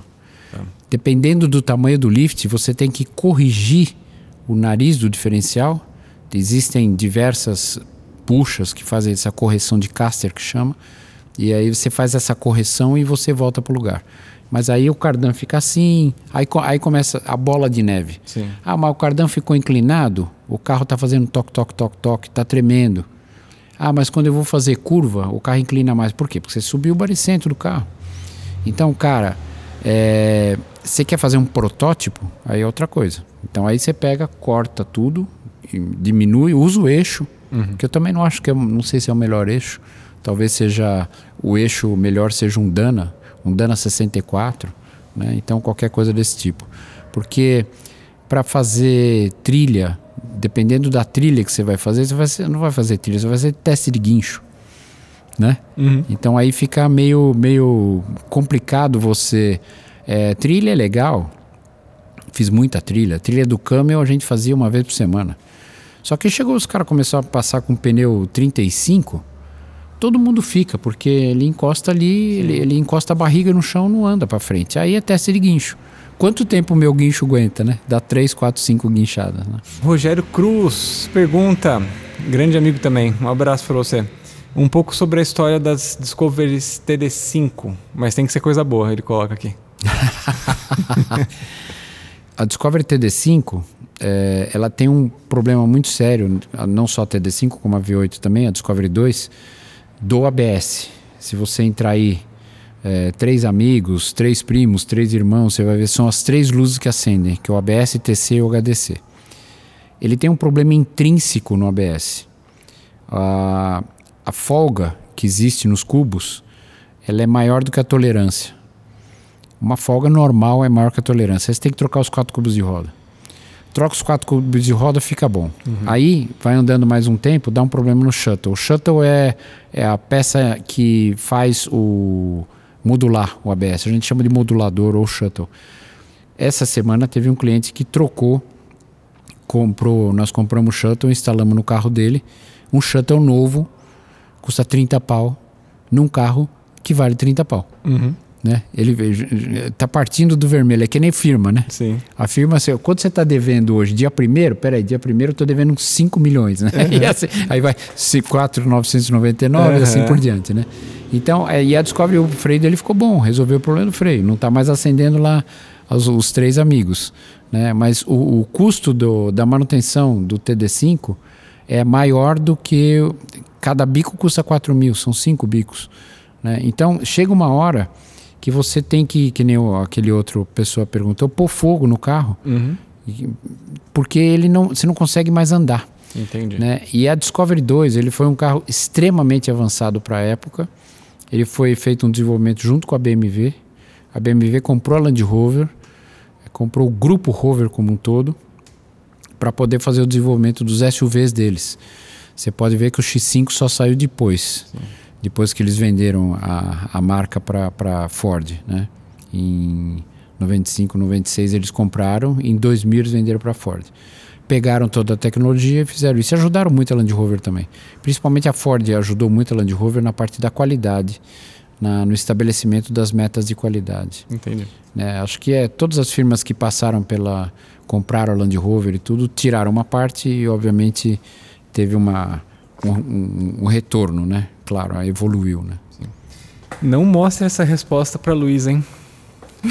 vai, vai dar briga em casa. da família? É? Antigamente, quando tinha cheque, o cara, o cara jogava fora o canhoto. Ele, é. ele preenchia o cheque aqui e jogava fora o canhoto. O cara fazer? ia número 1, um, número 2, número 6, né? tipo assim. O que ele vai fazer com a, com a é. Dele? Vamos ver. O motor TD5 é um motor bem, bem resolvido. Mas ele, quando ele apresenta problema, é muito triste. É triste de, de hum, pagar. Financeiramente. É. O arroba pai de Chico, também que sempre interage com o canal, ele está falando sobre modificações, né? Se são válidas ou o ideal é manter o mais original possível. Acho que a gente já, já comentou bastante sobre isso também. A modificação que eu recomendo é 2.8. É uma, recomenda uma recomendação assim. É, é, bom, é gostoso andar com 2. O carro fica bem mais gostoso. Você sabe disso, né? Uhum. É, o Felipe Fernandes pergunta se Defender ainda é um carro bom para o Armagedon.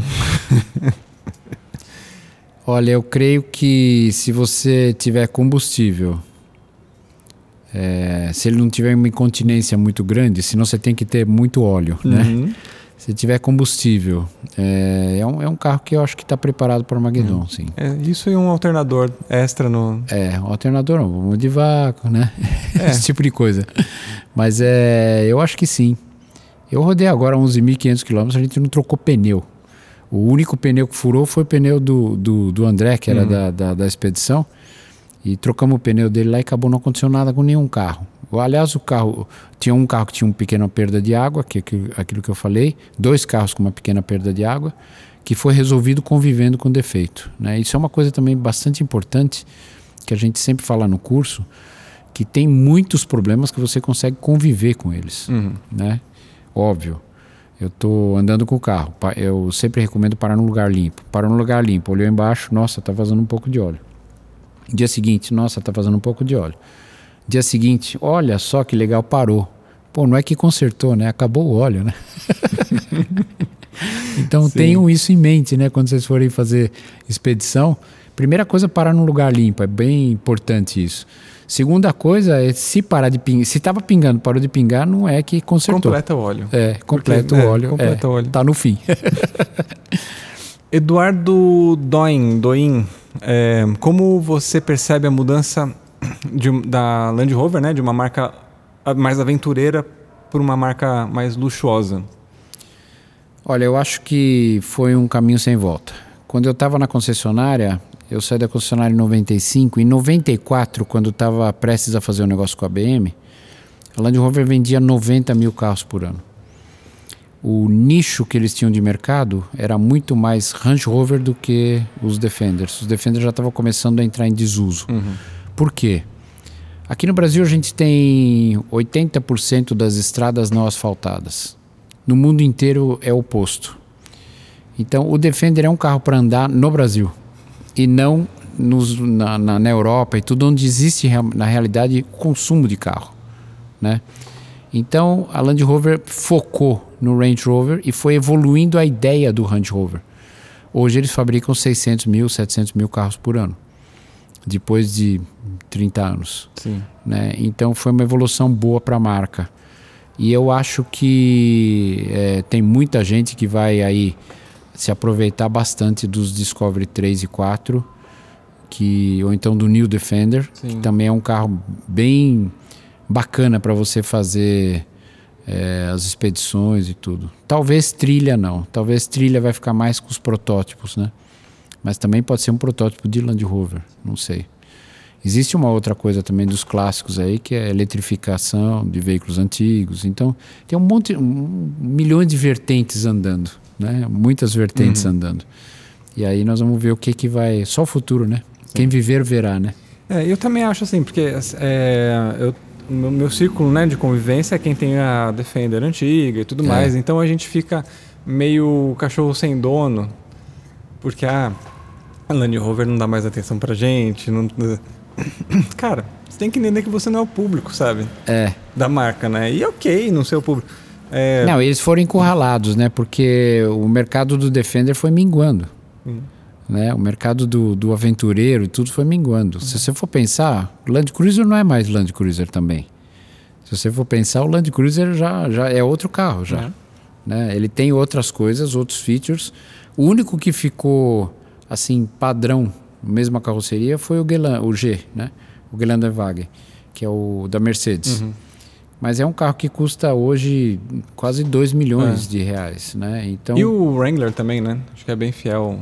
O Wrangler mudou bastante. Ah, mudou, mas eu só que eles têm essa pegada mais Sim, aventureira, tem, né? Tem, tem a pegada mais hardcore. É, é, tem a pegada mais, mais hardcore no, no, em algumas versões. E ele tem, ele, o americano tem muita coisa para pôr no Wrangler, né? Desde é. body lift até um monte de coisas que o Wrangler tem uma tradição muito legal, aquela as sete fendas, né? Que é a característica deles continua, né? É. Na grade. Eu acho que é uma pegada bem legal. É. Eu acho um carro muito legal. O New Defender tentou ficar nessa parte retrô, mas não conseguiu. Hum. E nós temos um, um, concorrente vindo aí, né? Que é a Ineos. Sim. O Grenadier, que é um. Ninguém perguntou disso. Pois que é. O que, que, que, você acha dessa história toda? Eu gostaria muito de andar num. Ele foi uma piada lá com o Grenadier é um pub inglês bem famoso que fica numa região próxima de onde o, esse o Sr. Hutt, né? Uhum. O Sir Hutt frequenta ali. Reza a lenda que ele propôs comprar a marca Defender para Land Rover junto com todos os, os ferramentais da Land Rover. E a Land Rover não quis vender então aí ele falou: ah, beleza, então eu faço o meu. É mais ou menos parecido com o que o Wilkes fez. É, não sei se você sabe dessa história. Não. Esse cara, um dos irmãos Wilkes, que eu nunca lembro se era o Bruce ou se era o Willis, eles são, eles eram meio professor Pardal. Então tem filmes dele aí fazendo cortador de grama automático. Como é que ele fazia? Ele fixava uma estaca no meio, uma corda e o uhum. negócio enrolando a corda e ele cortava a grama toda. Então é um negócio meio de, de maluco, né? Estamos falando de 35. Certo. Né? E aí o irmão dele falou: pô, mas você comprou esse carro aqui, você é louco, os Yankee vão embora tal. O que, que você vai fazer? Chamou de Yankee, né? Vão embora, o que, que você vai fazer? Ah, se eles forem embora e levarem tudo, eu faço um carro. E foi o que ele fez, uhum. né? Naquela praia, que tem aquela história toda. Sim. Aqui isso tudo é verdade, né? É verdade esse negócio. E aí eles viram nisso aí uma oportunidade de é, fazer exportação, que foi o que salvou a Hoover, né, na realidade. Foi o que salvou a, a, a fábrica da Hoover, foi o Land Rover. Né? E é sempre teve atrelado a uma fábrica. Então, a Land Rover carregava o Rover. Uhum. Hoje a Land Rover carrega a Jaguar. Né? Então, se, ela sempre, por, pelo fato dela ser 4x4, ela tem que puxar alguém uhum. de fora do buraco. Tem que rebocando né? sempre. Exatamente. Né? Luiz, eu acho que a gente podia fazer um programa no futuro também para falar só de elétrico, que você também está bem envolvido né? com. Então, eu comecei a fazer pesquisa com carro elétrico em 85. Eu tinha acabado de me formar, quer dizer, recentemente formado, 81 eu formei. E a gente pegou, eu estava fazendo uma, uma consultoria numa empresa de têmpera por indução, que é essa empresa que eu acabei abrindo a concessionária junto. E aí essa pessoa que era ficou, acabou sendo amiga minha, apesar de ser mais idoso, também engenheiro, colega. também formado pela FEI. Ele queria por toda a lei fazer um carro elétrico. Ele acabou fazendo bicicleta elétrica. E aí, uma dessas, ele conseguiu pegar um carro da CETEP, da Gurgel. Então a Gurgel tinha um carro elétrico com baterias tracionárias, eram 10 baterias tracionárias que davam 120 volts. Ele tinha um motor de elevador da Vilares de 8 cavalos. Um hum. motor de 8 cavalos, um motor desse tamanho assim, de 8 hum. cavalos. E tocava um bicho de 2 toneladas e meia. Né? E isso aí começou a me fascinar. O fato de você conseguir é, se deslocar sem vibração e sem barulho. O motor é um negócio, o motor de combustão interna é um negócio bem complicado, porque é muito difícil você tirar a vibração de um motor. E o motor elétrico, cara, é a mesma diferença do veleiro para lancha. Você está se deslocando com o veleiro sem o motorzinho, né? Você está deslocando, não tem aquela. aquele, sabe?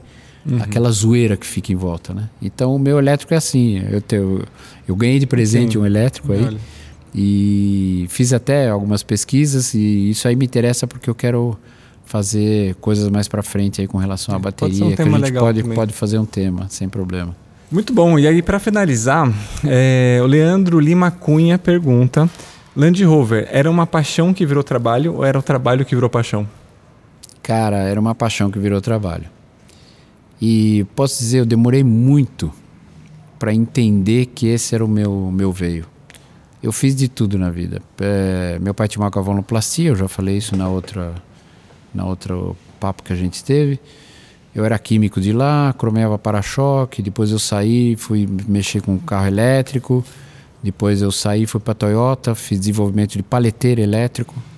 Depois eu voltei um pouco para pesquisa de carro elétrico, daí eu caí numa empresa de borracha, fornecedor de montadora. E eu ia e voltava de Jeep, chamava de Jeep, né, de Land Rover. Uhum. E os caras me enchiam o saco, né? Porque o carro era lento, porque isso, porque aquilo, não sei o que lá. Daí eu comprei o Fusquinha, comecei a, a andar de Fusquinha. Daí tinha uma Variant também. E assim a gente foi andando e o Land Rover ficou encostado no sítio, em Salto. E meu pai, que me deu esse Land Rover, em 1974, ele era um carro 56, eu tinha 16 anos.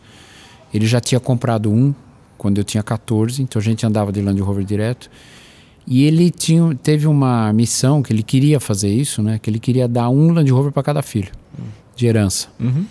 Ele deu um para mim, deu um para o meu irmão Mário, deu um para minha irmã Vera e deu um para o meu irmão Paulo, que o, o, apelido dele é Tico, todo mundo conhece ele por Tico. Ele tem inclusive um bar aqui perto. E todos tiveram que vender o carro. A minha irmã Vera não conseguiu roubar o carro dela antes, ela não conseguiu andar no carro, tiveram que vender.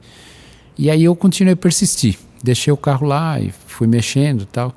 Em 92, quando eu estava é, dando assessoria para essa empresa de tratamento térmico, eles me convidaram para ser sócio de uma concessionária. E eu abri aqui, uh, peguei esse projeto para mim, porque era muita coincidência um negócio desse cair no colo assim. Uhum. E aí eu não, não era para ser daquele momento, porque em 95 a gente teve uma briga, a gente se distanciou. E aí eu abria a The Specialist porque os clientes que eu tinha feito insistiam em fazer que eu fizesse uma oficina. Então, não, abre uma oficina que eu vou lá, abre uma oficina que eu vou lá. E eu peguei e abri. Uhum. Meu sogro falou que era louco. Eu aluguei um galpão de 400 metros quadrados e o, o, sogro falou: pô, mas você é louco, é muito grande. Aluga um negócio de que cabe dois carros. Eu falei: não dá, o uhum. Land Rover é grande, né? Ele, ficou, ele falou que eu era louco porque ele me, ele me afiançou, ele era meu fiador. Ah, né? entendi. Então, é, e aí começou é, pela paixão mesmo. É, fiz expedições com a minha esposa, nós fomos para Cabo Frio fazer uma filmagem de um comercial e subi a duna de Cabo Frio e aí comecei a fazer trilha, né? Com, com o meu, a gente tinha um sonho de descer a Serra do Mar mas não dava para descer a Serra do Mar. A gente sempre encontrava a trilha do trem e tinha que voltar. Uhum. Chamava Grufos esse grupo. Eu tinha 19, acho que 19 anos. E eu era o único Land Rover, né? Então a bitola do Land Rover é diferente da do Willys. Então os caras faziam ponte de dois troncos, assim, dois troncos aqui, pinguela, né? Uhum. Dois troncos aqui, dois troncos aqui. O Land Rover ficava passava. assim. Não, eu passava no meio aqui e aqui em cima do último tronco, porque a bitola era é. mais larga. Cara, E dá um desespero do inferno, né? É, Porque imagina. você fazer isso. Sim. E era meu carro de dia a dia, eu ia para FEI com ele. Né? Ia para FEI com ele, teve, teve época de eu almoçar com ele e tudo. Então, é realmente. Eu até brinco, já, já brinquei diversas vezes, o Felipe já citou isso também que se olhar direito no meu sangue, ele tem, é oval, oval e verde, a minha uhum. hemoglobina. o meu glóbulo vermelho não é vermelho, é verde. Tá certo. Não, e que bom que o, a paixão virou trabalho e continuou sendo paixão, né? É. Porque às vezes isso vira trabalho e perde a graça totalmente, né? É, eu tenho, ah, eu tô, eu tô fazendo agora, em agosto eu faço 50 anos de carreira. Eu comecei a trabalhar com 15, estou com 65. Uhum. E eu te confesso que eu estou um pouco cansado já de trabalhar tanto, né? E aí eu, eu agora vou sair de férias e vou ficar pela primeira vez na minha vida 30 dias em férias. Né? Primeira vez na vida que Olha. eu consigo ficar 30 dias. Mesmo porque eu fico, o Felipe vai, o Felipe vai, o Felipe fica uhum. e etc. Nós fizemos já uma expedição em novembro, que a gente tirou umas férias. Até um cliente meu falou: Pô, você tira férias toda semana? e aí nós fomos fazer essa expedição com a Guará. E nós dois ficamos fora, né? Minha esposa ficou quase louca aqui. Uhum. Porque gerenciar esse negócio aqui, que é, hoje é. tem 2 mil metros quadrados, né? Quer dizer, nós ampliamos cinco vezes o que a gente, o que a gente tinha. Sim. E somos hoje em 18 pessoas, né? Eu brinco que são quatro da família, que é eu, minha esposa, que a gente abriu, Felipe, a Thaís, que trabalha com a parte no background aí de relações públicas. Uhum. Sua filha, né? Minha filha. Uhum. Ela está meio afastada porque minha neta está fazendo agora sete meses. Uhum. Né? E temos mais 14 da grande família, porque a gente convive muito aqui. O meu mecânico mais graduado hoje, me dá muito orgulho, trabalha comigo há 23 anos. E ele começou aqui como faxineiro. Olha que legal. Lavava chão. Uhum. Né? Aí quer aprender? Quero, vem cá que eu te ensino. Quer aprender? Quero, vem cá que eu te ensino. Sempre no sistema japonês padrinho e afilhado, sempre, sempre que sempre lidamos com isso ao longo desses 25 anos de oficina. Que legal. Eu aprendi isso na Toyota, que foi onde eu desenvolvi a, a parte do paleteiro elétrico lá. Então, é, é uma paixão que virou trabalho. As outras paixões não vingaram. Hum. Ainda. Né? Quem sabe mais para frente. É. Né? Muito bom. Obrigado, okay. Luiz. Imagina, obrigado, obrigado você. Obrigado a todo mundo aí, viu? Para todo mundo que assistiu até o fim. Obrigado. É. tá longo esse, né? Tá, tá longo, mas é conteúdo.